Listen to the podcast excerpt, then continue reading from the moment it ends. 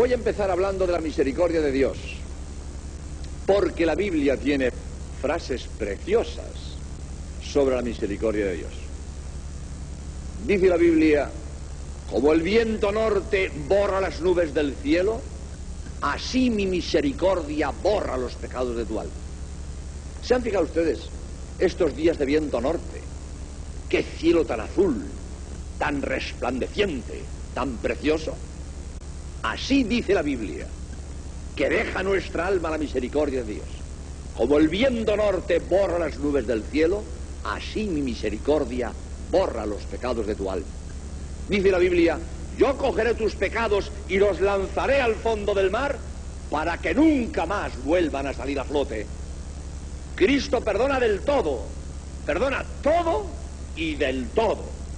Todos nuestros pecados 300 mil millones de pecados que fuéramos capaces de cometer, todos nuestros pecados y del todo, para siempre. Nunca más nos vuelve a echar en cara lo que nos ha perdonado, la misericordia infinita de Dios. Pero esta infinita misericordia de Dios hay que armonizarla con su justicia, porque Dios es infinitamente misericordioso, pero también es infinitamente justo. Y esa misericordia infinita de Dios que nos perdona todo y del todo, no nos perdona un pecado como no pidamos perdón. Es condición indispensable para que Dios me perdone que yo pida perdón. Y como no pida perdón, no me perdona. Aunque Él sea infinitamente misericordioso, como no pida perdón, Dios no me perdona. Su justicia le impide perdonar a quien no pide perdón. Perdonar a quien no pide perdón es una monstruosidad que Dios no puede hacer. Porque Dios es justo, además de misericordioso. No puede hacer esa monstruosidad.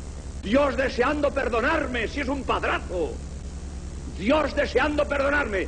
Pero hace falta que yo ponga la condición indispensable de pedir perdón. Porque como yo no pida perdón, Dios no puede perdonar. Dios infinitamente misericordioso, dispuesto a perdonar todo y del todo pero infinitamente justo, que necesita la condición indispensable de que pidamos perdón si queremos que Él nos perdone. Precisamente, y por eso el infierno es eterno. Hay gente, muchas dificultades contra el infierno. Ayer decía, dificultades contra la Santísima Trinidad, eso no se oye nunca. Que venga uno a decirme, ¿y por qué, ¿y por en Dios hay tres personas? ¿No habrá cinco? A mí me parece que debe haber cinco. Eso no le importa a nadie. Que en Dios haya tres personas o haya cinco, no le importa a nadie. Ahora, que hay infierno, eso hace pupa. Y hay montones de personas que quieren autoconvencerse que no hay infierno. Y empiezan a inventar dificultades. ¿Cómo Dios, siendo bueno, me va a condenar al infierno eterno? Eso no es posible. Vaya que sí es posible. Primero, que hay infierno eterno es dogma de fe. Se acabó, punto. No hay que discutirlo. Verdad revelada por Dios. Después de la muerte, cielo eterno, infierno eterno. Y no hay que discutir. Y todas dificultades que se nos ocurran a, a nuestro pequeño entendimiento están de sobra frente a la afirmación de Cristo Dios. Hay cielo eterno, infierno eterno. Pero es que además la razón lo explica. El infierno tiene que ser eterno. Porque el que no pida perdón antes de morir, no pedirá perdón después de morir. Con la muerte se acaba la posibilidad de pedir perdón. Y si uno muere sin pedir perdón de sus pecados, va a estar eternamente sin pedir perdón. Como Dios no puede perdonar mientras no pidamos perdón, el que no pide perdón antes de morir, eternamente sin pedir perdón y Dios eternamente sin perdonar. No porque a Dios le falte misericordia, porque al pecador le falta la condición indispensable de pedir perdón. Mientras él no pida perdón, Dios no puede perdonar. No pidió perdón antes de morir, eternamente sin pedir perdón, Dios eternamente sin perdonar. No porque a Dios le falte misericordia, porque al pecador le faltó la condición indispensable de pedir perdón. Por eso el infierno es eterno y el cielo también. El cielo también es eterno, porque en el cielo no se puede pecar. Una vez que te salvas, que has muerto en gracia de Dios, eternamente no volverás a poder pecar. Cielo eterno, infierno. Por lo tanto, que no vengan a decirme, si Dios es tan bueno, ¿cómo me va a condenar a un infierno eterno? Primero, que Dios no condena a nadie, ¿eh? Nos condenamos nosotros solitos, ¿eh? Dios no nos condena. Somos nosotros quienes elegimos el infierno. Porque nadie se va al infierno si no ha pecado. Y nadie peca si no quiere. Por lo tanto, el que se va al infierno es porque ha querido. Él ha pecado voluntariamente y él no ha querido pedir perdón. Él elige el infierno.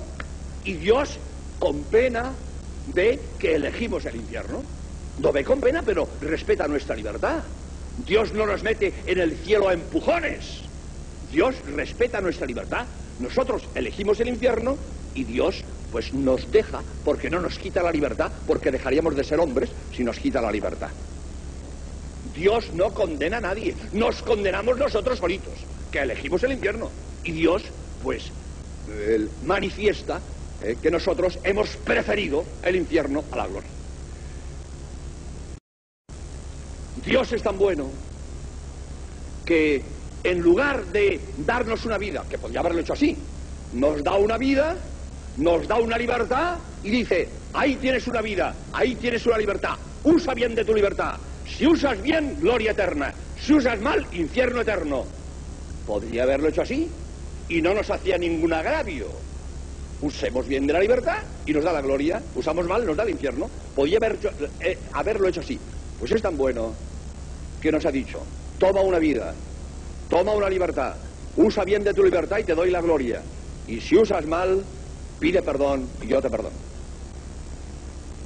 El gran beneficio de la confesión, que Dios no tenía por qué haberlo puesto, y nos ha puesto la confesión, para que pidamos perdón de nuestros pecados, que Él está dispuesto a perdonarnos. Nos da la confesión. Llama a los apóstoles. A quienes vosotros perdonéis, yo perdono. A quienes vosotros no perdonéis, yo tampoco.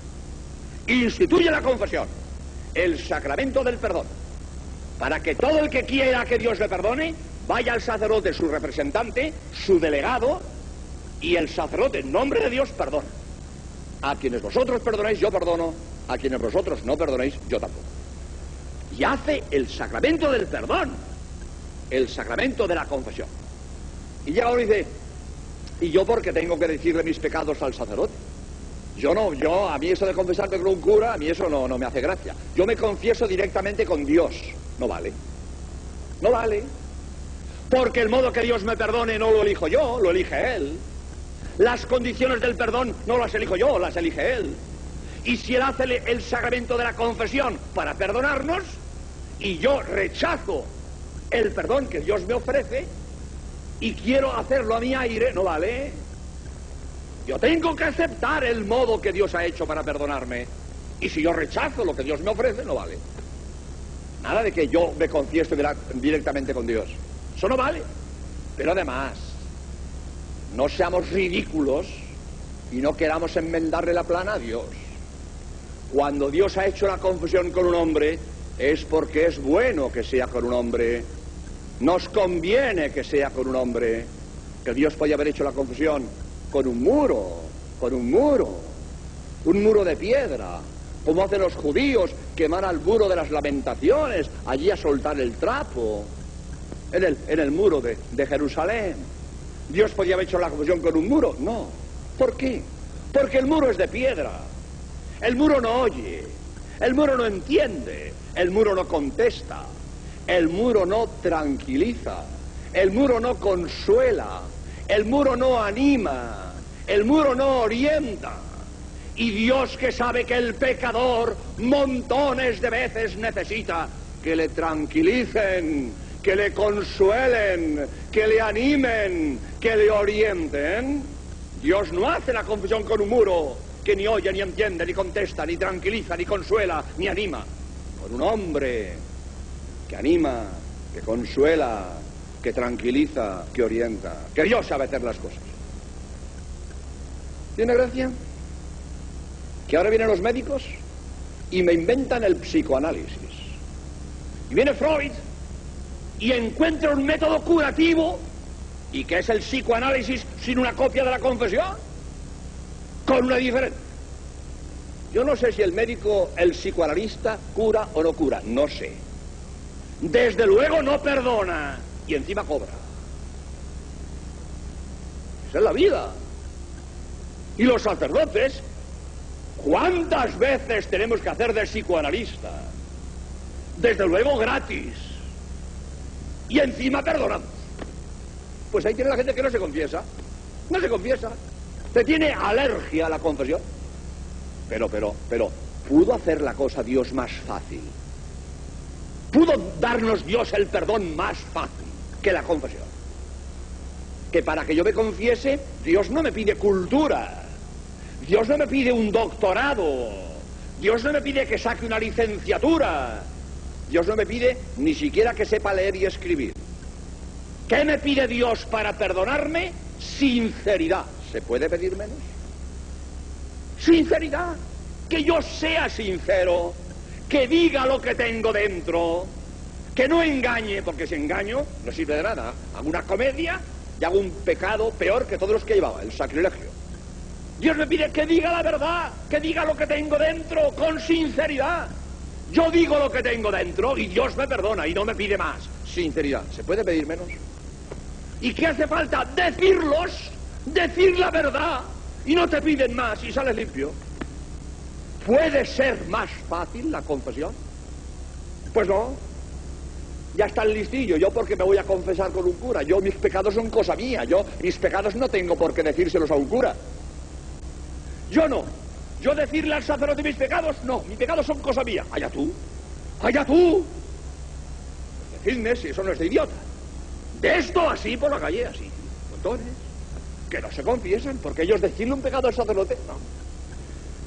Bueno, es que a mí, a mí eso de confesarme, eh, eh, mm, bueno, yo, yo para qué me voy a confesar, porque como voy a volver a, a, volver a caer otra vez, pues si vuelves a caer te vuelves a levantar y te vuelves a confesar. Me estoy acordando de aquel chiste, de aquel borracho que iba pegando tumbos por la calle, ¿no? Y de repente pues se resbala, ¡pum! y se cae sentado en un charco. Y se queda ahí en rebojo, en el charco, en rebojo. Y pasa un amigo, pero el fulano, ¿pero qué haces ahí? Pues, pues, pues, pues ya ves, pues, pues, que me he resbalado. Pero muchacho, levántate, ¿qué haces ahí en remojo? Pero me levántate. ¡Ah! ¿Y si me vuelvo a resbalar? ¿Ah? Por si acaso vuelve a resbalar, allí se queda en remojo, en el, charco. ¿Eh? Pues lo mismo, yo no me confieso, porque ¿y si vuelvo a, a pecar? Pues chico, te levantas de nuevo, te confiesas de nuevo, que la confesión te da fuerza. Primero te perdona lo pasado y te da fuerza para el futuro. Pero, no, no, yo no me confieso, porque como yo a lo mejor voy a volver a pecar, mira, nadie está seguro de que nunca más volverá a pecar. Nadie. Lo único que podemos tener es, hombre, yo tengo buena voluntad, yo intentaré corregirme, voy a ver si me supero.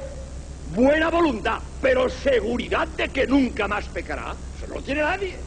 Todo es buena voluntad, intentaré no pecar, a ver cómo me las arreglo, superar la situación. Y si vuelvo a resbalar, me vuelvo a levantar. Evidente. Bueno, pero a mí es que me da mucha vergüenza eso de confesarme, me da vergüenza. Pues sí, lo comprendo, porque en la confesión no se cuentan hazañas, se cuentan miserias, y eso no es agradable. Pero ¿y qué? Y por no humillarte en decir eso, te vas a quedar con los pecados. No merece la pena pasar ese pequeño trago de tener que revelarte como eres con sinceridad y que Dios te perdone. No merece la pena.